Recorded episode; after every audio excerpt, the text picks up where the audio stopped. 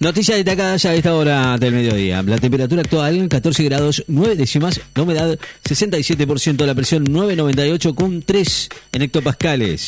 Vientos del sudoeste a 11 kilómetros en la hora. Doodle destaca los efectos del cambio climático en el Día Internacional de la Tierra. El Doodle de Google que hoy muestra los impactos del cambio climático en el planeta a través de imágenes reales de lapso de tiempo registradas por Google Heat Timelapse en el marco del Día Internacional de la Tierra. El Peque Schwarzman avanza a los cuartos de final en el Conde de Godó de Barcelona. El tenista argentino Diego Schwarzman se clasificó hoy para los cuartos de final del ATP de Barcelona, el tradicional trofeo de Conde de Godó, tras imponerse sobre el italiano Lorenzo Musetti por 6-4 y 7-5 al volver a jugar más tarde frente al canadiense Félix Auger Aliasim. En el Día de la Tierra, filial argentina de Amnistía Internacional pide aprobación de la ley de humedales. La Amnistía Internacional Argentina va a participar hoy de las movilizaciones por el clima que se realizan en diversos puntos del país enmarcadas en el Día de la Tierra y la va a reclamar la, por la aprobación del proyecto de ley que busca regular, proteger y conservar los humedales. Guzmán y Georgieva se reúnen hoy en Washington para evaluar el cumplimiento del acuerdo el ministro de Economía y la directora del Fondo Monetario Internacional se van a reunir hoy en Washington para evaluar el cumplimiento de acuerdo que permitió refinanciar la deuda de 45 mil millones de dólares con el organismo multilateral en el gobierno. Cerruti sobre la protesta convocada para mañana en una marcha política, lo dijo la presidencia, la portavoz de la presidencia Gabriela Cerruti, dijo que eh, convocada en principio por ruralistas para mañana en la Plaza de Mayo, es una marcha política y consideró que no está muy claro por qué están marchando, ya que la suba de retenciones no existe.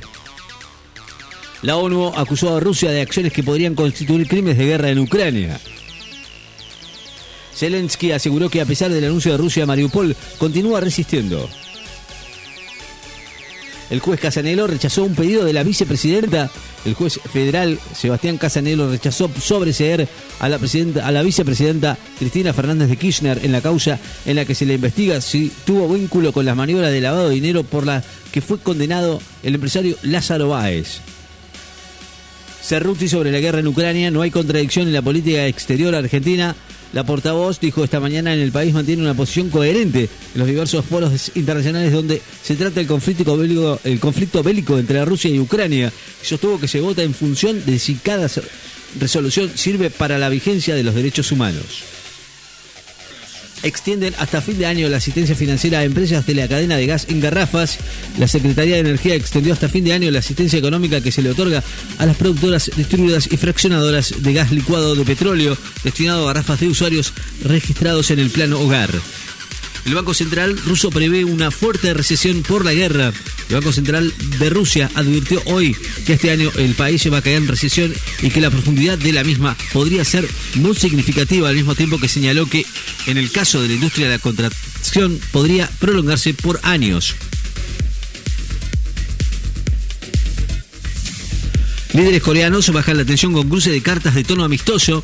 El líder norcoreano Kim Jong-un agradeció al presidente saliente de Corea del Sur, Moon Jae-in, sus esfuerzos para mejorar las relaciones bilaterales, indicaron los medios estatales, en una inesperada mejora de las relaciones después de la escalada armamentística de Pyongyang.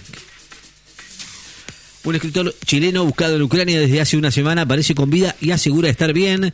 El escritor chileno estadounidense Gonzalo Lira tuvo hoy su primera aparición pública en una entrevista transmitida en YouTube después de que se denunciara su desaparición en Ucrania el pasado 15 de abril, en la que se aseguró que se encuentra bien físicamente en la ciudad de Kharkov y que no pueden dar más detalles sobre lo que sucedió durante los últimos días afirman que más de 2 millones de bonaerenses se censaron digitalmente.